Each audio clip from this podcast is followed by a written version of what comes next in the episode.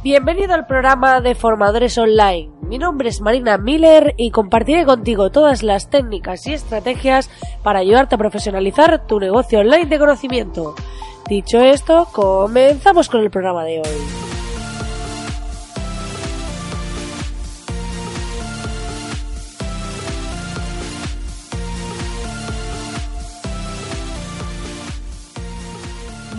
Buenos días, querido oyente. Como ves, tengo una voz de acatarrada máxima y la verdad que hoy tengo que pedirte disculpas por haberte abandonado esta semana, por no haber estado aquí ayer y es que eh, he fallado un día en mi compromiso, pero es que estaba totalmente afónica y no podía hablar. Entonces, claro, no era plan de subir un podcast en el que no pudieses escucharme. Ahora he pasado a nariz taponada, pero he recuperado un poco la voz. Y además, mañana tengo una formación que tengo que dar fuera, es una formación presencial y tal, y digo, y es que necesito recuperarme, pero la verdad que me había quedado totalmente fuera de, fuera de órbita, y la verdad que te pido disculpas por no haber podido estar aquí ayer, pero es que fue totalmente imposible, porque, eh, o sea, es que no podía hablar nada, es que se me escuchaba, y yo decía, caray, eh, qué rabia no poder eh, cumplir mi reto porque es que no puedo realmente, no porque no quiera o porque no esté comprometida y demás. Así que, bueno, vamos a dejarlo como un pequeño break, lo ignoraremos ese día y hoy retomamos que, por cierto, ya sabéis que podéis entrar en www.marinamiller.es y acceder al taller gratuito que lanzamos esta semana ese taller gratuito con tres super masterclasses en las que vais a aprender un montón de cosas para hacer vuestra estrategia online, para cómo vender vuestro curso, cómo tiene que ser esa página de ventas, cómo tienes que estructurar el flujo de comportamiento de vuestros usuarios en vuestra página web. Todo esto gratuito, así que ve ahora a marinamiller.es o a marinamiller.es barra taller y accederás a este taller que estoy segura de que te va a gustar un montón.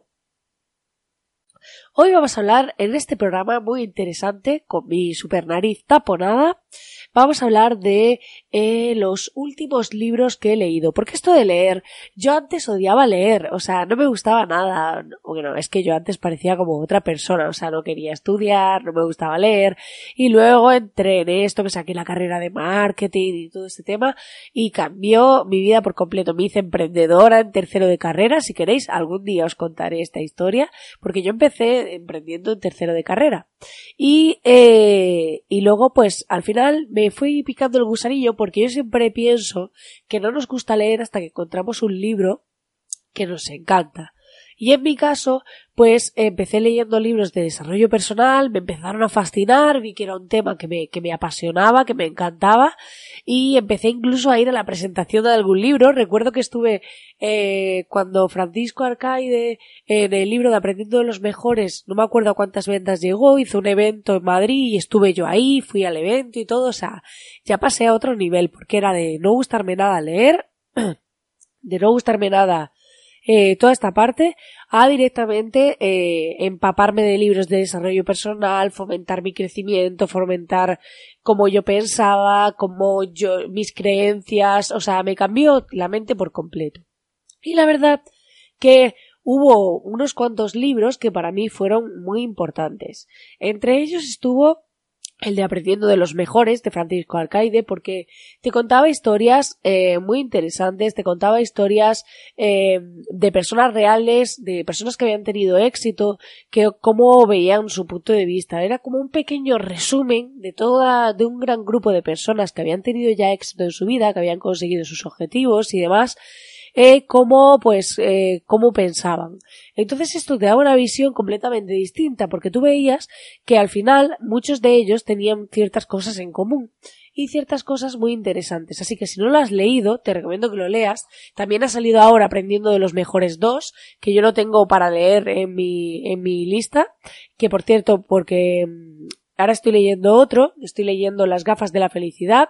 y ahora os voy a hablar sobre este, ¿vale? Entonces, después de leerme ese libro, que me pareció muy chulo, pues luego enganché con Padre Rico, Padre Pobre, que todo el mundo hablaba de él, y este libro me cambió mi visión sobre los negocios, sobre el dinero, mis creencias financieras, o sea, fue un libro que tiene un montonazo de años, pero me cambió por completo eh, mi forma de ver, eh, pues eso, cómo ha sido nuestra educación financiera, cómo pensamos en cuanto al dinero, cuáles son nuestras creencias limitantes, y a mí me ha ayudado mucho tener todo ese conocimiento para luego poder romper mis propias limitaciones con el dinero, para cambiar lo que me enseñaron mis padres eh, de trabajo duro y trabajar y trabajar para luego, bueno, pues tener un, o esa conciencia de, de trabajo para hacerte funcionario, para luego tener un buen puesto, para que te paguen bien y tal, y me cambió por completo esa visión, así que si no la has leído te recomiendo que lo hagas. También luego leí La semana laboral de cuatro horas de Tim Ferris, que fue bastante interesante porque nos planteaba cómo vivir de una forma distinta. Y esto ligado a padre rico, padre pobre, era una bomba de relojería. A ver, hay que tener en cuenta que estos son personas que han tenido mucho foco, que han vivido en una situación determinada, en un contexto determinado y han aplicado ese tipo de acciones. Pero tenemos que tener en cuenta que nosotros somos otras personas en otro contexto y coger lo mejor de sus eh, de lo que nos cuentan, de su experiencia, de sus vivencias, pero tampoco podemos coger y decir, ala, yo voy a hacer como Tim Ferriss y de repente la semana laboral de cuatro horas. No, tenemos que centrarnos en ver pues cómo se hacen este tipo de cosas para finalmente pues llevar eh, o sea nosotros consigamos resultados que sean válidos para nosotros sin dejar todo de repente o sin de repente intentar ser Tim Ferris vale y eh, después de estos libros he leído muchos más de desarrollo personal en medio pero eh, luego llegué a uno que he leído hace poco que me ha gustado bastante que ha sido el ser feliz en Alaska que es desde Rafael San Andreu y te cuenta el tema de la psicología cognitiva, que por cierto, por eso estaba ligado al que os contaba ahora de las gafas de la felicidad, porque es el segundo libro que me leo de este autor, que estoy en ello,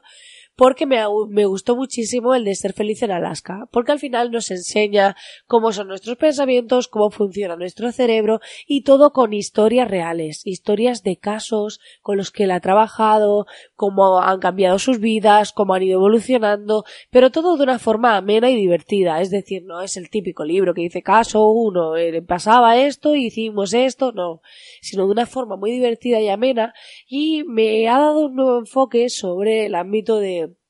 cómo pensamos, cómo controlar nuestras emociones, cómo gestionarlas, cómo cambiar nuestros comportamientos en algunos sentidos en función de cómo funcionamos, de autoconocernos y trabajar esa psicología cognitiva, trabajar esos impulsos, esas reacciones y demás. Me pareció un libro súper chulo que me encantó